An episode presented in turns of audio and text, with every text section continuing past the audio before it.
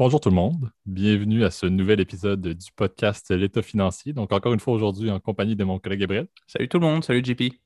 Et on vous fait en, cette belle journée de mars au Québec euh, un, nouvel épisode sous son format classique. on va vous faire, euh, comme on sait que vous les appréciez, un bon vieux euh, au son de la cloche et dans vos poches.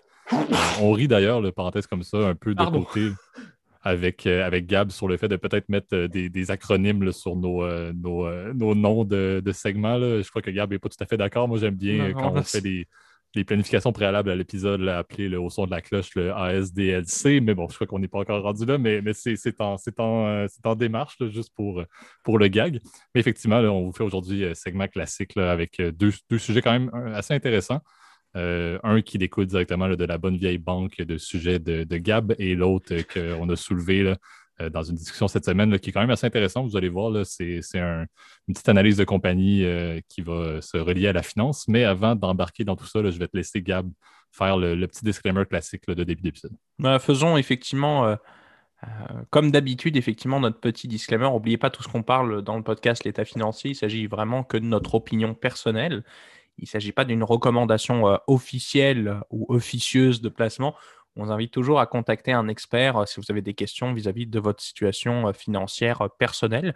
Vous nous excuserez aussi, on enregistre en ce moment en lien avec les, évidemment les, les mesures évidemment sanitaires à distance en ce moment. donc JP et moi ne sommes pour la, je pense que c'était d'ailleurs, c'est notre premier épisode vraiment à 100% en distance, où on ne sera pas en tout cas dans le studio. Donc vous nous excusez s'il y a un petit un petit, une très légère baisse de qualité. En revanche, je trouve que c'est tout à fait correct. avec Zoom, on a quand même des résultats plutôt correct. Là, donc, euh. Absolument. Et puis, comme je dis, laissez, laissez vos commentaires. Nous, on va être intéressés, encore une fois, à l'avenir de voir la, structure du nombre d'épisodes qu'on peut faire par semaine. C'est sûr que si on a la capacité de faire des épisodes à distance, on pourrait, à un certain point dans, l'avenir du podcast, euh, voir pour euh, peut-être en faire plus qu'une fois semaine. Mais pour l'instant, n'hésitez pas à mettre des commentaires. ça sera bien apprécié pour cette semaine spécifiquement. Donc, lançons ça en force à ce moment-là avec notre segment au son de la cloche.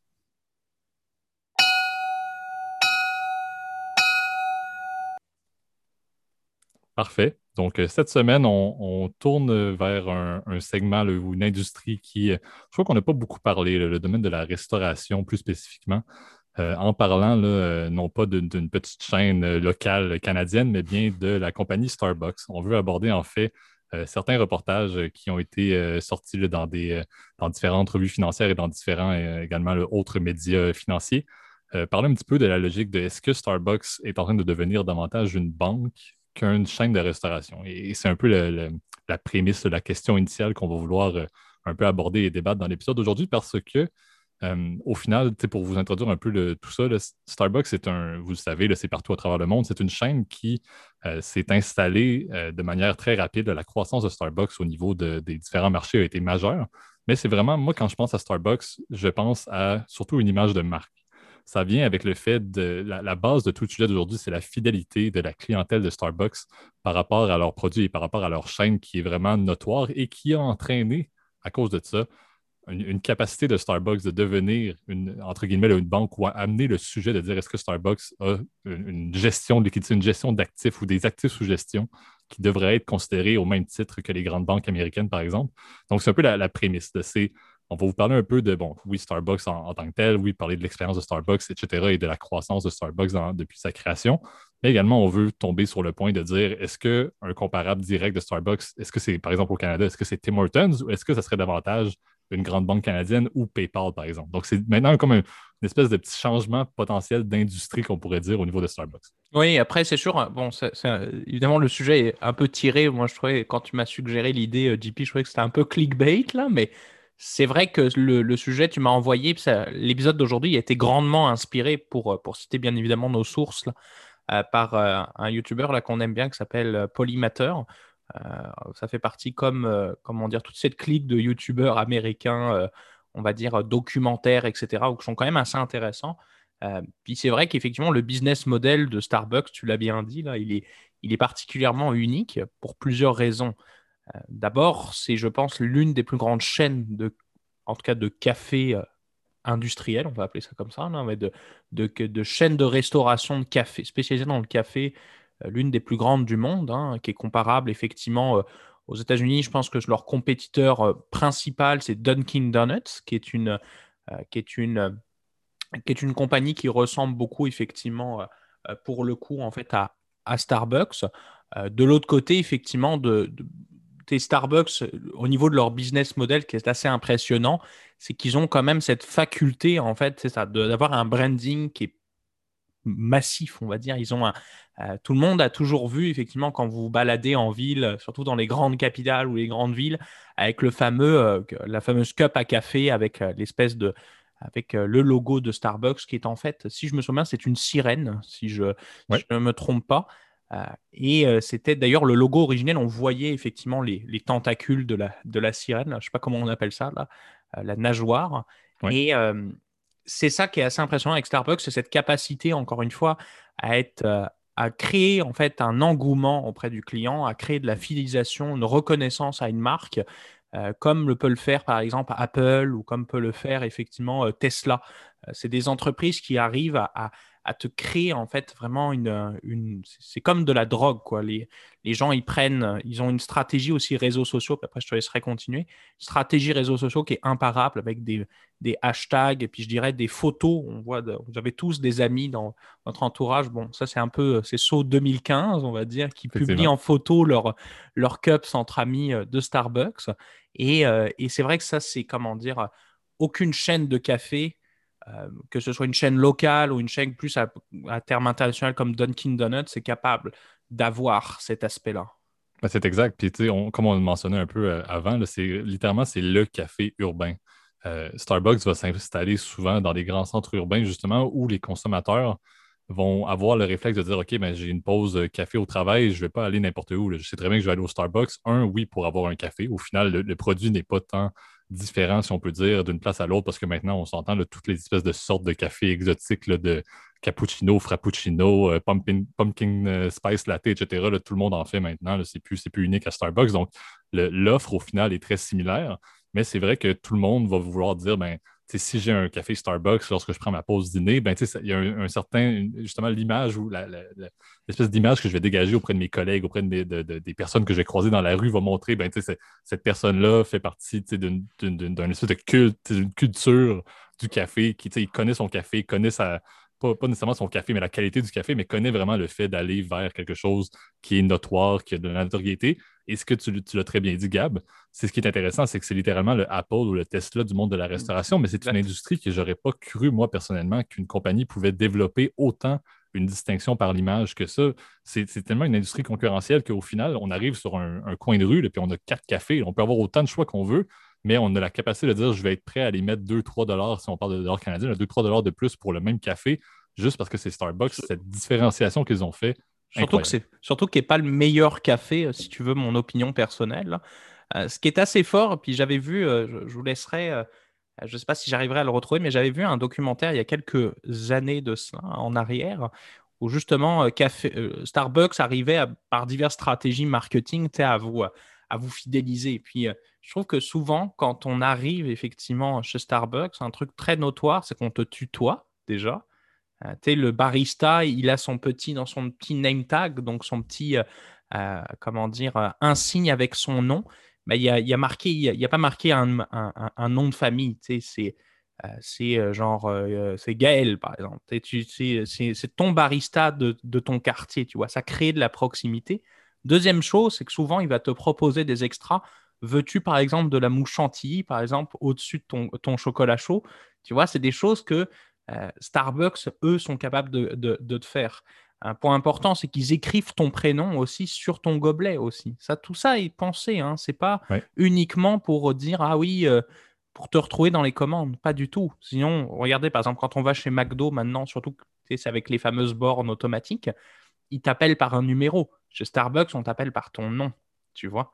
Exact. C'est très communautaire, c'est très proche de la communauté, c'est très proche du consommateur. Effectivement, c'est un des points qui était mentionné également c'est le fait que Starbucks s'est implanté comme étant un troisième lieu euh, qu'un individu va vouloir se présenter à chaque jour. On a notre domicile, on a notre bureau quand on n'est pas en pandémie, qu'on n'est pas tous en télétravail, mais on a notre domicile et notre bureau. Mais on a également Starbucks qui est un peu l'espèce de open space, l'espèce d'environnement de, travail ou d'études qu'on peut aller si on n'a pas le goût d'étudier chez nous, si on n'a pas le goût, par exemple, d'étudier euh, à l'école, par exemple. Même chose pour le travail. Si je n'ai pas le goût nécessairement de travailler de mon domicile ou que je n'ai pas à travailler de mon bureau, pourquoi pas aller chez Starbucks? Le Wi-Fi est de qualité j'ai du café euh, accessible rapidement. J'ai même de la nourriture maintenant qui, bon, de mon avis, c'est pas incroyable, mais ils font une diversité de nourriture diverse.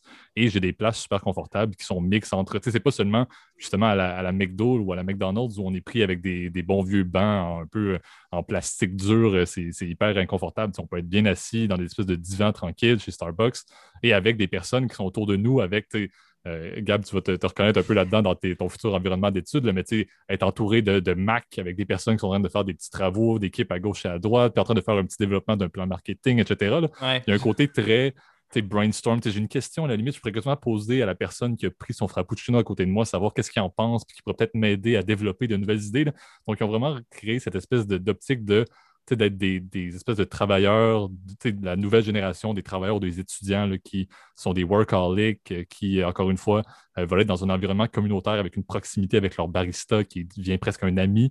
Euh, et c'est justement toute cette, gamme-là, toute cette grosseur-là de l'image de marque que Starbucks a créée qui a entraîné le développement de ce qui est le point de base de tout le problème de liquidité qu'on va parler aujourd'hui, qui est le programme de fidélité, qui est la Starbucks Card en anglais, mais qui est la fameuse carte sur l'application qui vous permet de dire, ben, plutôt que de payer par l'entremise d'argent comptant ou par l'entremise euh, de carte, vous pouvez payer avec votre compte euh, directement disponible sur cette application-là et comme toujours, vous allez avoir des retours, des points, des bonifications, etc. pour obtenir des produits gratuits ça existe partout. Tu sais, Gab, on en parle souvent, les, trucs de fidélité. je crois que toutes les industries de services se sont tous dit comment est-ce qu'on peut essayer d'offrir un produit euh, de fidélité dans le but de récupérer des données? c'est la base maintenant de toute l'industrie. C'est le but, hein. c'est le but, c'est ça, c'est de faire de la publicité ciblée, puis de collecter. Euh, quand on parle aujourd'hui de l'heure du big data ou ce genre de choses, le but c'est de maximiser ces, ces données-là, c'est de l'or pour une entreprise, c'est de savoir que, par exemple, euh, Jean-Philippe, par exemple, lui, il aime, comment dire, tous les mardis, il aime bien aller prendre son petit cookie et son café euh. Parfait, on va lui faire par exemple un petit spécial ou une petite offre effectivement pour deux pour un par exemple le mardi, comme ça il va vouloir euh, revenir ou peut-être un autre jour justement où il, a, où il a moins de présence entre guillemets, où il a moins de présence de fidélité. Parfait, on va lui envoyer une petite notification euh, sur son téléphone tout est conçu. Hein, c'est, des stratégies globales d'acquisition, de, collecte et de, de, de manipulation de données qui sont euh, bien réfléchies, même vraiment à la tête de la boîte. Il ne faut pas croire que, que, que, Starbucks, ils sont là pour ton bien à, te proposer un, service de carte. Moi, vous le savez, euh, j'en ai déjà parlé, je pense d'ailleurs, dans un autre épisode, j'ai beaucoup de mal avec ces, ces programmes de fidélité-là.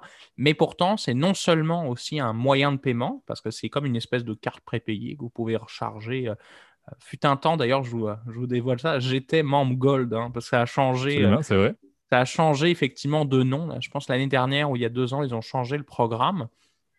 Mais c'était, comment dire, un, ils essayaient de te créer un statut. Puis, à chaque anniversaire, regarde, on t'offre un petit, un petit café ou un truc comme ça. Tout est pensé chez, chez Starbucks. C'est vraiment une stratégie marketing qui est, euh, basée effectivement sur euh, ce big data, sur la collecte effectivement de, points, etc., pour créer de l'engagement du client. Exactement. Et ce que ça a entraîné, en fait, et ce qui distingue le programme de fidélité de Starbucks de tous les autres, comme on l'a dit, qui existent dans tous les types de services, c'est le fait que l'application de Starbucks est celle qui est la plus téléchargée dans l'industrie, encore une fois, de la restauration c'est celle qui est la plus utilisée au niveau de ses consommateurs par rapport à tous les cas classiques. On va nommer McDo comme étant un, proche second, par exemple, mais Starbucks est notoire pour être très téléchargé et très utilisé par ses fidèles, par ses consommateurs. Je vais les appeler les fidèles parce que moi, je trouve que c'est un petit peu un culte à force, mais par ses consommateurs.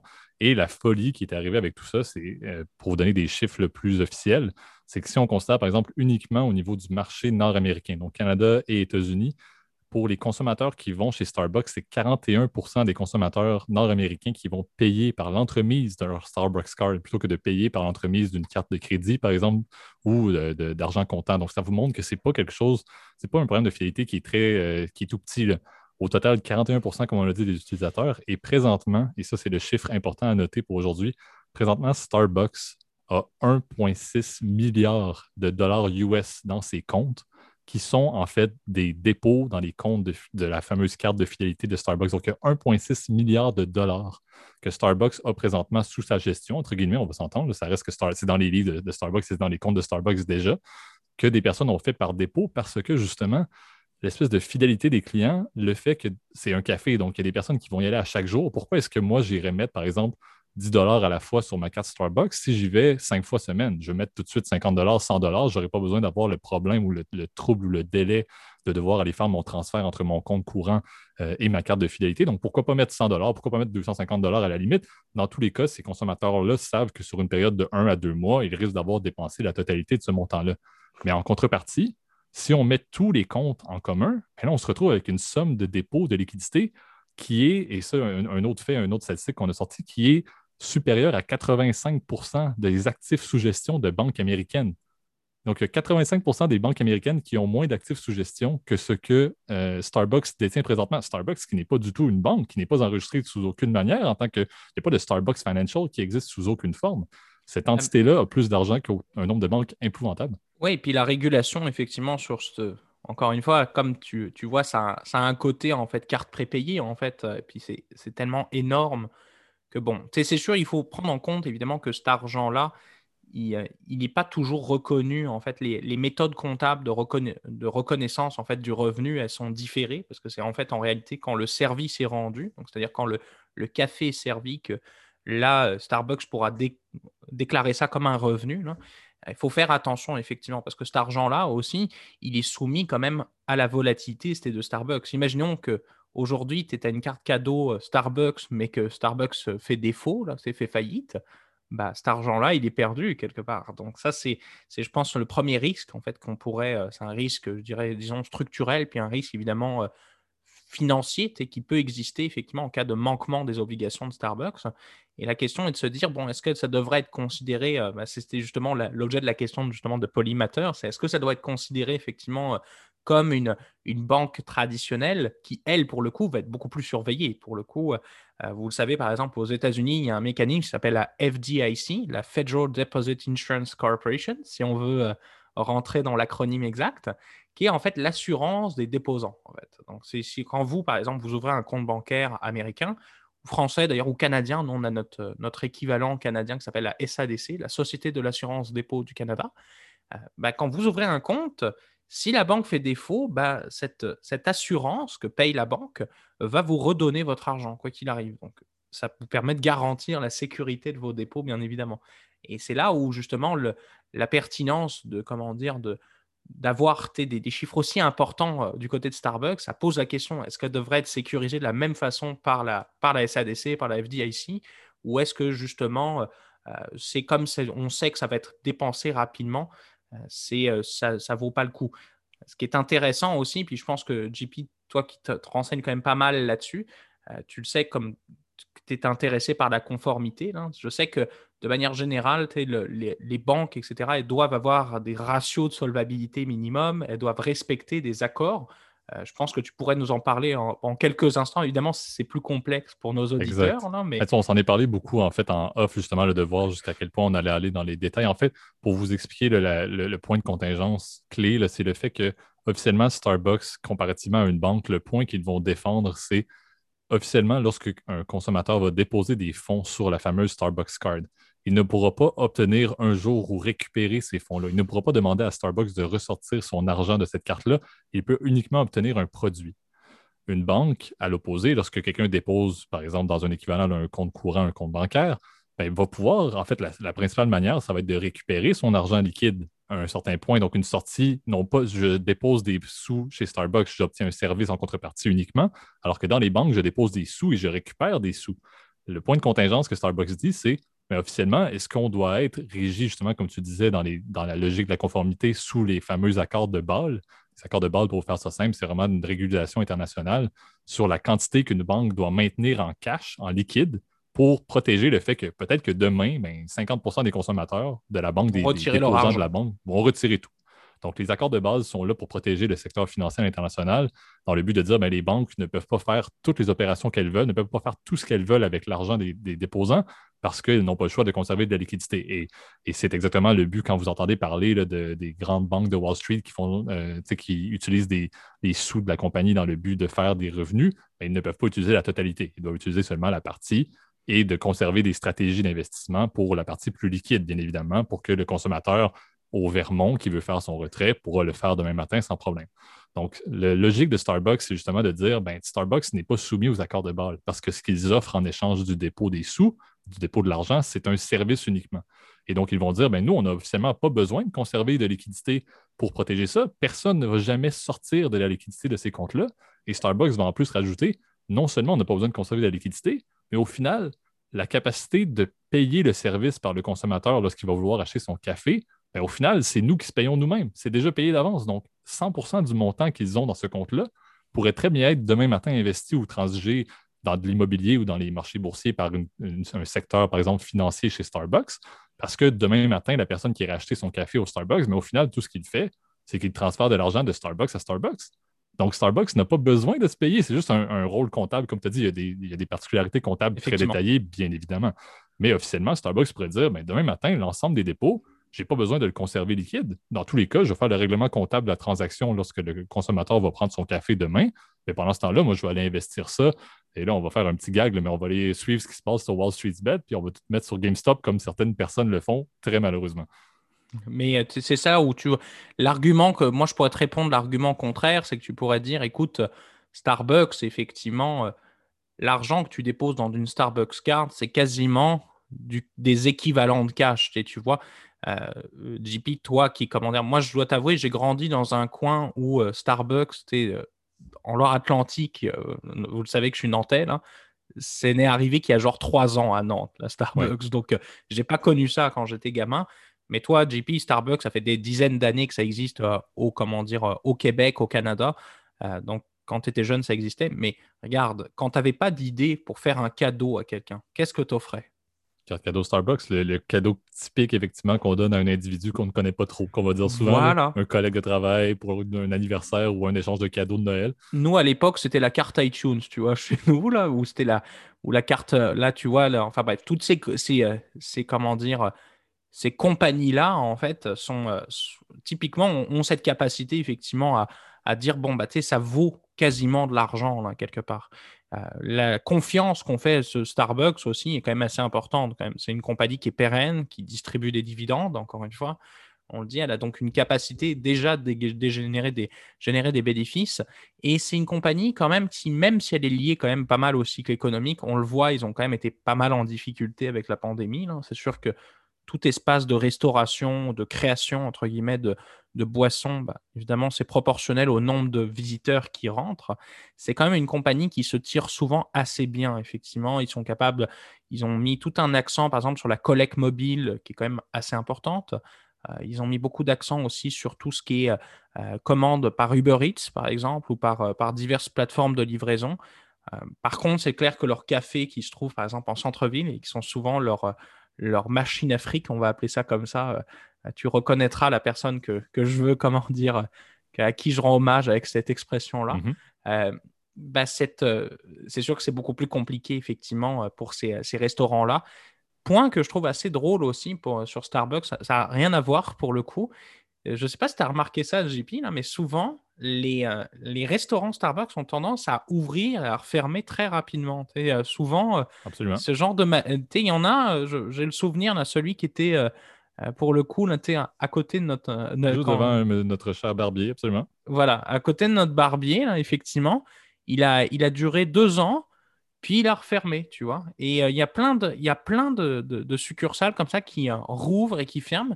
Et tout ça est acté dans la stratégie Starbucks. Ils testent différents marchés, collectent des données, puis ils disent non, là par exemple, peut-être ce truc-là n'est pas assez rentable au, mètre carré, c'est pas assez rentable.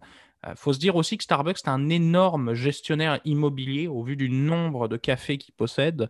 Euh, j'ai toujours cette, euh, ce, côté-là, à chaque fois qu'on va, par exemple, moi, moi j'adore aller aux, États-Unis. Je, je, suis allé plusieurs fois à New York et à chaque fois, je suis bluffé par le nombre de cafés Starbucks au bloc. Euh, quand on est par exemple à, Manhattan, si vous avez l'opportunité, chers auditeurs, d'y aller, je le souhaite. Quand on marche dans les rues de New York, à chaque coin de rue, il y a un café Starbucks. Et c'est là où on se dit la force de cette compagnie-là. Puis je pense que malheureusement, enfin, ça ne s'arrêtera jamais. Moi, qui suis amateur par contre de café local ou de petits cafés indépendants, c'est sûr que ça me fait un peu plus mal. Mais bon, tous les goûts sont dans la nature. Absolument. Pour Non, puis on fera peut-être, on vous invite à lire là-dessus, sur justement, tu parlais du côté immobilier, là, mais il y a un concept qui a été développé maintenant qui s'appelle le Frappuccino Effect, qui est justement le fait que ah le secteur immobilier dans lequel euh, un Starbucks est développé, le, marché immobilier autour d'un quartier avec un Starbucks en général va croître en, en termes de valeur 30% plus vite qu'un quartier dans lequel il n'y a pas de Starbucks. Encore une fois, vous allez me dire, ça peut être très circonstanciel, certes, mais il y a quand même quelque chose, il y a des études qui sont développées là-dessus. Donc, allez lire, ce n'était pas un sujet du tout de, ce segment-ci, mais très intéressant à lire. On vous invite aussi, encore une fois, à regarder, bien évidemment, un petit peu plus sur le sujet par vous-même. Très intéressant de voir. Euh, encore une fois, il n'y a rien de. C'est très dans la nature. Ce sujet-là, il n'y a pas rien, encore une fois, de concret, mais c'est intéressant de voir, justement, comme Gab, tu l'as très bien dit, avec les opérations qui sont un petit peu plus complexes au niveau de la restauration pour Starbucks, est-ce qu'ils vont développer dans les prochains mois pour la relance économique qu'on se souhaite rapide après la pandémie? Est-ce qu'ils vont se développer justement dans le côté financier pour venir aider à leur reprise et devenir un empire? De data, un empire de café et un empire financier. Donc ça, allez lire là-dessus. Dit comme euh, ça, là, tu, on a l'impression comment tu le vends, là, c'est un peu euh, l'empire du mal. Là, mais... Effectivement, mais en même temps, je suis en, live présentement en train de prendre un, un café. Euh, donc c'est sûr que, comme vous pouvez voir, je ne suis peut-être pas le plus grand défenseur de, Starbucks avec mon café McDo à l'instant. mais on va passer peut-être à ce moment-ci au deuxième segment dans vos poches. Parfait. Donc, le sujet qu'on veut vous faire aujourd'hui euh, sur ce segment-là, encore une fois, on l'a dit, c'est tiré de la liste de sujets que, que, Gab avait développé, qui est quand même assez intéressant. Euh, encore une fois, on veut tomber un petit peu sur le domaine des, euh, frais bancaires. encore une fois, c'est quelque chose qui est assez intéressant, qui va s'appliquer pour l'ensemble de notre vie. Et encore une fois, je crois que, que, Gab et moi, on a un peu des opinions un petit peu opposées, je crois, sur la vision qu'on a par rapport aux frais bancaires. Euh, donc, euh, je vais peut-être t'inviter, Gab, à un petit peu entamer le sujet. puis je crois que tu peux, tu peux également partager ton opinion. je la connais un petit peu. Euh, puis je pourrais par la suite peut-être le partager un petit peu plus que de qu'est-ce que moi je vois au niveau des frais bancaires et de, l'utilité de la pertinence des frais bancaires. Je, trouve que quand même, tu es un peu dur envers moi parce que moi-même, qui, vous le savez, dans ma vie professionnelle, je travaille pour une institution financière. Et, toi aussi, JP, en fait, on travaille pour des, pour des institutions qui nécessitent en fait des frais bancaires. Là. Euh, c'est un peu présomptueux, mais bon, c'est pas très, c'est pas très grave là, effectivement. Donc, de, manière générale, en fait, bon, par, qu'est-ce qu'on entend par frais bancaires? Et le but de l'épisode aujourd'hui va être un peu bah, de, rire de différents frais qui, moi, qui me paraissent absurdes, des, fois des frais que, de l'autre côté, moi, qui me paraissent pour le coup importants, fait, qui me, où je serais pas choqué effectivement là, qu'il y en ait euh, ou quoi que ce soit. Euh, donc euh, c'est un peu ça en fait le but de l'épisode. Donc les frais bancaires, bah, c'est ça, ça inclut effectivement euh, tout ce que vous payez en fait pour rémunérer la banque. Ça peut être effectivement des, des primes d'assurance par exemple si vous avez des assurances qui sont liées à votre compte bancaire. ça peut être effectivement des, un forfait mensuel par exemple pour vos transactions. Ça peut être des frais de tenue de compte. Ça peut être différent, en tout cas tout ce qui vous coûte de l'argent en fait et qui rapporte des sous, des frais de gestion, évidemment. On en avait fait des épisodes, évidemment, pour, euh, sur les placements, les frais de gestion sur les placements. Et voilà, donc ça, c'est vraiment ça. Moi, le premier euh, sujet que je voulais te parler, en fait, JP, puis tu vas me dire ce que tu en penses, euh, parce que ça, ça, nous, ça existe encore, et je, des fois, là, je suis surpris, les frais de tenue de compte. Ouais. Ben en fait, on peut, on peut presque faire le, le segment complet sur tout ce qui est lié à des frais sur des comptes courants. Euh, je pense que ça, englobe quand même beaucoup. Puis, encore une fois, je pense que c'est là qu'on se parle. On, abordera peut-être, comme tu as dit, moins les frais de gestion, etc., parce que ça, on en a déjà parlé. Exactement. Et, puis, on est tous d'accord que c'est très circonstanciel. Pour faire le topo rapide, frais de gestion, si vous n'avez pas la volonté de gérer vos fonds, payez-les, c'est tout à fait normal. Si vous avez la volonté de gérer vos fonds, vous allez pouvoir trouver mieux avec des frais beaucoup plus bas. Par contre, pour les frais de compte bancaire, c'est vrai que c'est probablement celui pour lesquels notre, vision est un petit peu différente. Là, on le dit, euh, en général, on va devoir payer des fameux forfaits qui vont inclure un nombre de transactions X euh, ou illimité à chaque mois pour couvrir l'ensemble des transactions qui vont sortir de notre compte courant. Donc, tout ce qui va être un retrait, un paiement de facture, euh, des paiements en magasin, etc. Des virements, etc. Exactement, vont être quelque chose qui va être compté à l'unité et va être normalement tarifié à la pièce si on n'a pas un forfait ou va être tarifié en fonction d'un nombre d'unités équivalentes pour en, échange d'un montant mensuel. pour vous faire le point, moi, ma vision des choses, puis c'est là où je trouve que c'est divergé. Moi, moi j'ai plus la vision de dire ces, ces frais-là, moi, je ne les vois pas comme étant négatifs d'aucune manière. Parce que moi, j'ai beaucoup la vision de dire ça reste quand même, et on faisait un petit topo sur Starbucks dans le premier segment, ça reste qu'une banque, et surtout au niveau du domaine des succursales, ça reste un service. Donc, officiellement, le fait d'utiliser ma carte de débit, le fait de faire des virements, le fait de faire des retraits au guichet, peu importe, ça reste quand même que je ne pourrais pas faire ça si je n'étais pas dans cette institution-là. Et donc, je, techniquement, je dois payer pour ça au même titre que je dois payer pour mon café. Ça fait partie d'une offre de service qu'en contrepartie, L'autre option que j'ai, c'est d'avoir plein de billets chez moi puis de les transiger au fur et à mesure dans les commerces. Donc, j'utilise un système qui a été développé, qui est bien en place pour, encore une fois, quelque chose que je ne peux pas, que je ne veux pas du tout faire l'opposé. C'est comme pour du café. Est-ce que je préfère payer pour un café ou juste ne pas en avoir? Pourquoi pas euh, payer pour. Donc, moi, j'ai beaucoup la logique de dire c'est un service, il y a des frais liés à ce service-là. Encore une fois, certains pays, les frais sont peut-être plus faramineux. Et encore une fois, ça, il y a peut-être des débats sociaux qui peuvent être faits dans certains pays, mais dans la majorité des, pays développés, euh, avec les grandes banques, les frais sont pas mal sont similaires. Et oui, euh, si les personnes vont vendre ça, puis ça, tu pourrais faire un topo là-dessus, mais on en avait parlé dans les banques en ligne dans les dernières semaines, mais c'est sûr qu'on peut les comparer un peu. Mais moi, je, trouve qu'il y a une justification sur l'aspect du service et aussi sur l'aspect de dire c'est une partie des revenus que l'entité a besoin pour survivre. Il y a certaines banques qui vont avoir des opérations qui vont beaucoup rentrer par ça. Les revenus que, les plus petites banques vont faire avec des frais de compte bancaire va être une partie importante de leurs revenus courants. Et ça va donc me permettre à moi de m'assurer mais que, comme on l'a dit, cette banque-là va rester active, cette banque-là va rester solvable et mes comptes et mes actifs vont rester calmes et tranquilles. Oui, et puis je te dirais, il faut le voir effectivement, les frais bancaires, en fait, et là je partage ton opinion, JP. Euh, moi qui travaille dans, une, dans une succursale, je peux te le dire de, manière officielle et, officieuse, euh, les banques ne font pas d'argent avec les comptes bancaires. Ça, c'est déjà, c'est une première chose. Et j'ai le souvenir d'un rendez-vous que j'avais eu il y a quelques années, là, puis je peux te raconter l'anecdote, avec une cliente qui vient de, bah, de mon pays, en fait, et justement de, ma belle ville de Nantes. Donc, euh, encore une fois, grosse coïncidence. Donc, d'habitude, ça se passe plutôt bien dans les rendez-vous, là, quand on a, quand as des gens de la même ville que toi, là, qui à, à 7000 km de chez toi, tu te dis, bon, bah, ça peut créer du contact, etc. Et euh, je me suis fait, mais laminer. On disait, oui, les capitalistes, les machins. Donc, bon, bon. Nous, on est un peu habitués, évidemment. Là. Toi-même, JP, qui a travaillé dans le passé dans le conseil, des fois, tu te fais. Euh, les clients sont des fois un peu pénibles, mais bon, ça c'est comme partout. Comme dans tout service également, faut dire. Voilà, exactement. Donc, euh, et là, je disais, elle me disait, euh, oui, non, non, on n'a pas le choix dans tous les cas de faire affaire avec vous. Donc je dis, bah non, tu peux voir ailleurs. Donc ça, c'est ça autre, une autre histoire. Et ce qui était très drôle dans, dans ce truc-là, c'est que je lui ai dit, par curiosité, madame, comment pensez-vous qu'une une banque fait de l'argent Elle me dit les frais bancaires. je dis, bah non, malheureusement, frais bancaires, c'est juste pour compenser les pertes qu'on fait. Parce qu'une succursale, ça coûte très très cher. Euh, je peux te donner un exemple très, euh, comment dire, euh, très simple, hein, mais j'avais, j'avais eu la curiosité de tomber sur les factures de ma succursale. Tu vois, j'étais tombé là-dessus. est-ce que la, facture d'électricité mensuelle, c'était 10 000 dollars? 10 000 dollars juste pour l'électricité. On ne compte pas le chauffage, on ne compte pas la climatisation, on ne compte pas les taxes foncières qui étaient plus de. C'était à six chiffres, là, voire sept chiffres. Là, c'est énorme. Euh, on ne compte pas effectivement aussi, euh, évidemment, le personnel, le payroll, euh, la sécurité, tout ça. Et tout ça fait qu'en gros, les frais bancaires sont nécessaires. C'est quand même pour qu'une succursale tourne, pour payer des employés, pour garantir la sécurité, évidemment, des dépôts. Moi, je le vois comme le coût du coffre-fort, en fait. Fondamentalement, le fait d'acheter un coffre-fort chez toi, de le surveiller, d'avoir peur de te faire cambrioler, fondamentalement, je trouve ça plus safe pour le coup de le mettre dans un compte. En plus, tu vas avoir une facilité pour pouvoir payer. Et ça, là-dessus, je te dis, je suis assez d'accord. En revanche, là où je suis un peu plus sceptique, c'est certains frais, on va dire, qui sont parfois un peu plus cachés dans la tarification. Et c'est pour ça que c'est important de demander, pour le coup, euh, tu vois, à, ton conseiller ou justement à la personne au, service à la clientèle, une brochure complète de tarification.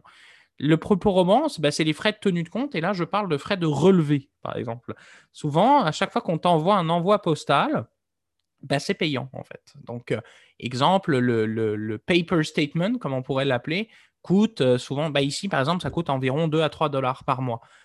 S'il y a des gens aussi qui ont des, comptes, par exemple, avec des livrets bancaires, je sais que c'est très rare de nos jours, ça peut coûter des frais aussi.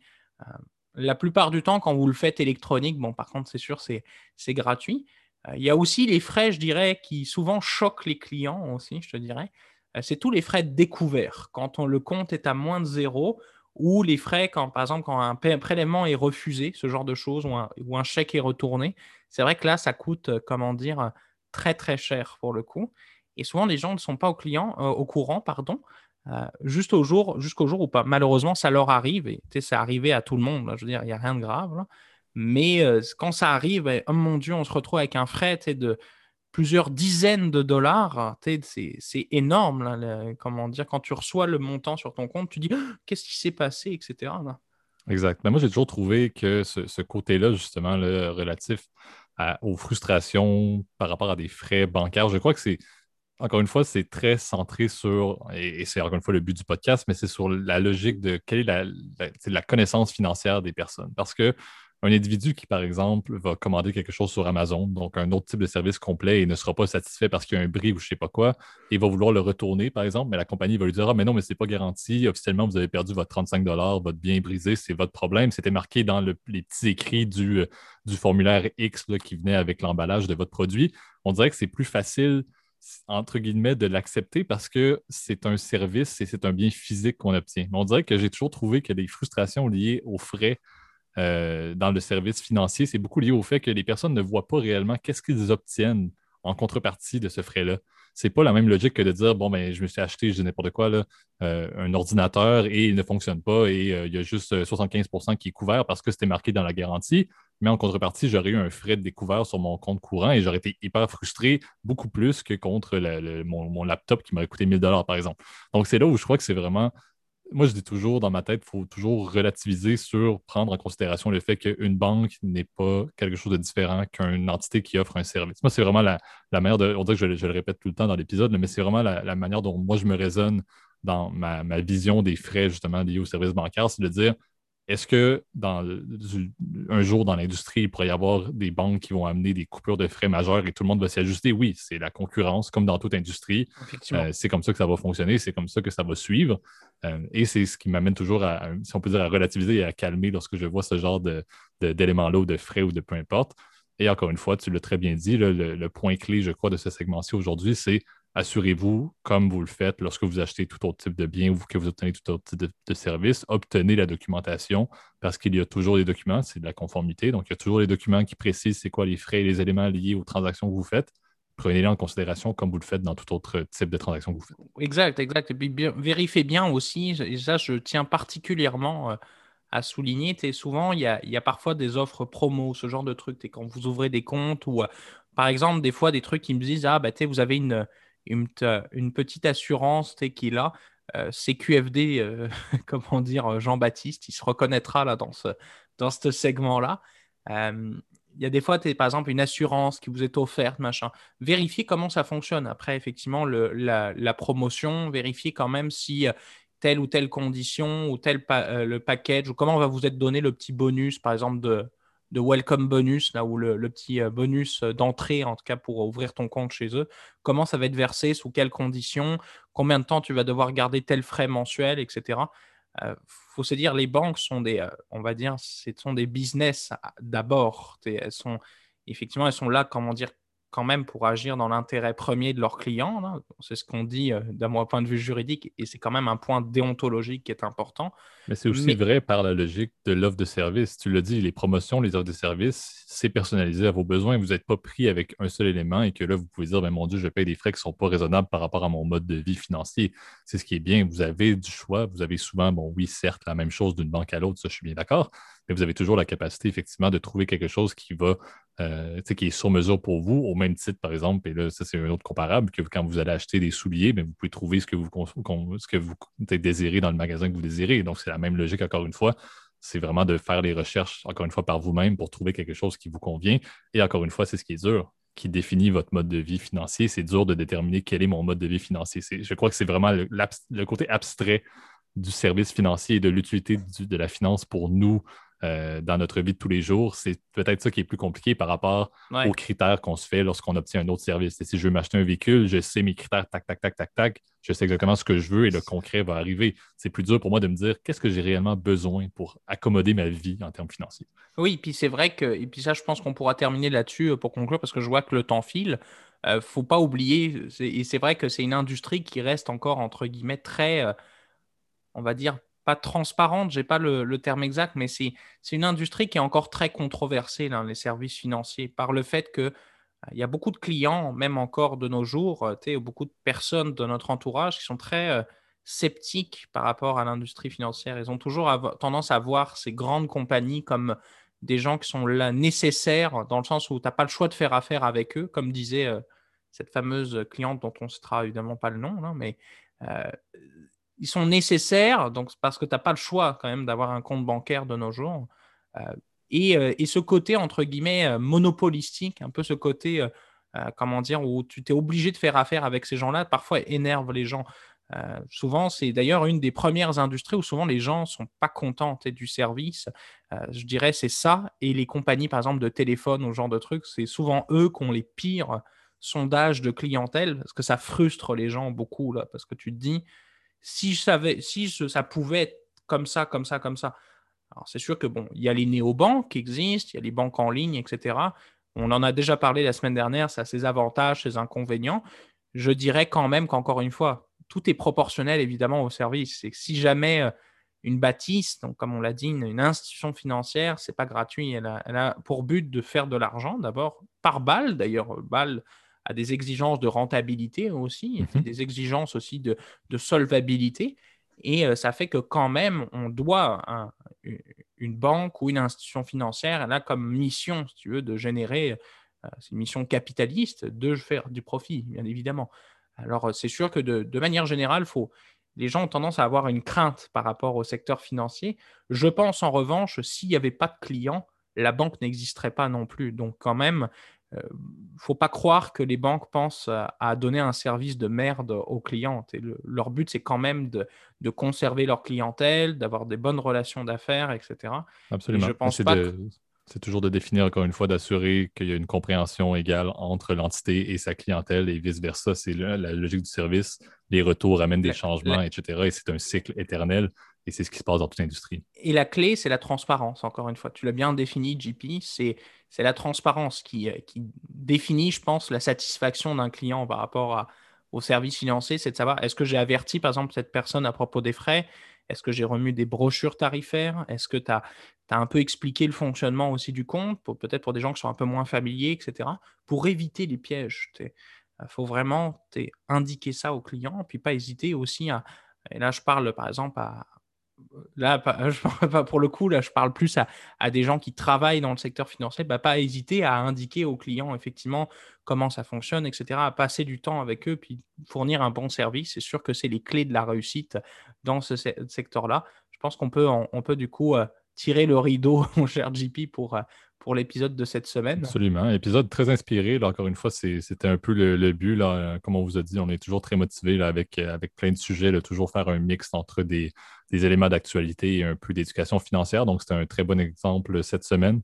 Euh, donc, euh, en mon nom direct, je vous remercie toujours pour votre écoute. Je vais te laisser, Gab, comme toujours, faire le, petit mot de la fin. mais encore une fois, euh, la constance est, toujours digne de mention. on est très heureux de voir euh, qu'on a plusieurs personnes qui sont là de semaine en semaine et aussi on est très content et ça nous motive beaucoup à continuer euh, malgré la pandémie à vous fournir du contenu, on l'espère, de qualité euh, à chaque fois. Encore une fois, malgré le fait que comme aujourd'hui on était à distance avec la logique, qu'il y a certaines contraintes qui vont nous, amener peut-être à devoir en faire quelques-uns à distance d'ici à ce que tout le monde puisse être vacciné et qu'on soit dans une autre phase. Après, ça va nous permettre, ça ce, sera à voir peut-être dans les, dans les prochaines, ça pourrait être peut-être une, une, idée si jamais vous voulez nous apporter cette suggestion-là. Si vous voulez avoir une version vidéo qui, pour le coup, soit réellement vidéo, faites-nous signe. Puis c'est sûr qu'on pourra s'organiser puis euh, s'assurer qu'on ait des webcams de qualité pour qu'on puisse avoir une bonne qualité vidéo.